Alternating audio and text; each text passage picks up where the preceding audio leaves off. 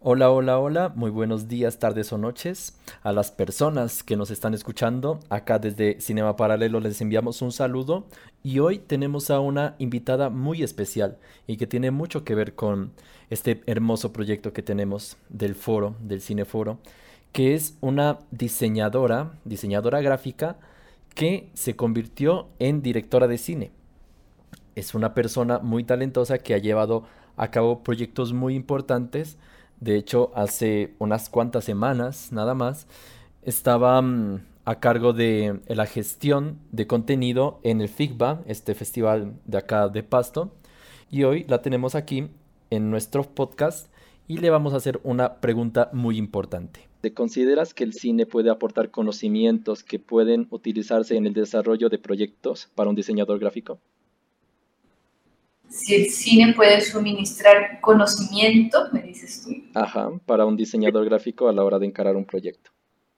Sí, o sea, primero que todo, siento que cuando hablan que el cine es el séptimo arte, no es así como mentira, ¿no? O sea, es en realidad es un arte que, que reúne todo. O sea, cuando tú logras apreciar una película desde lo estético nada más, sin, ah, dejemos hablar del contenido, ¿listo?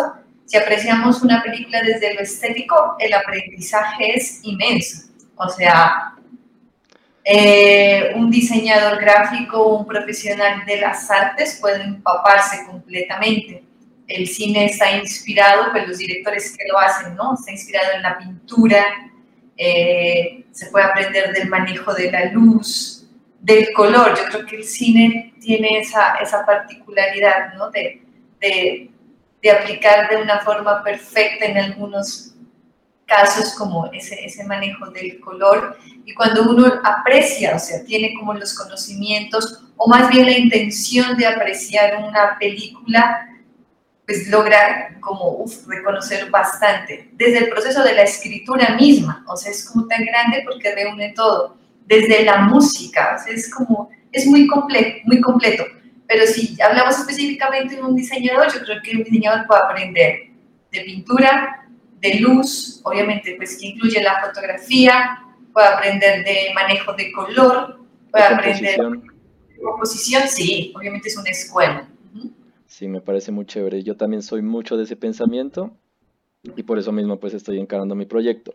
Y a la larga, como pues mencioné al principio, el diseño lo que busca es comunicar un mensaje, comunicar una idea o a veces también expresar sentimientos y es exactamente lo mismo que hace el cine, solo que el cine podría decirse que utiliza otros elementos, al ser un lenguaje audiovisual utiliza como tú dices música, utiliza también una narrativa, pero si no tomamos del lado visual, los colores expresan algo la, los elementos que están en la puesta en escena también expresan algo, los movimientos de cámara, todo expresa algo y, eso también es un lenguaje que un diseñador pues debería aprender, es lo que pienso yo.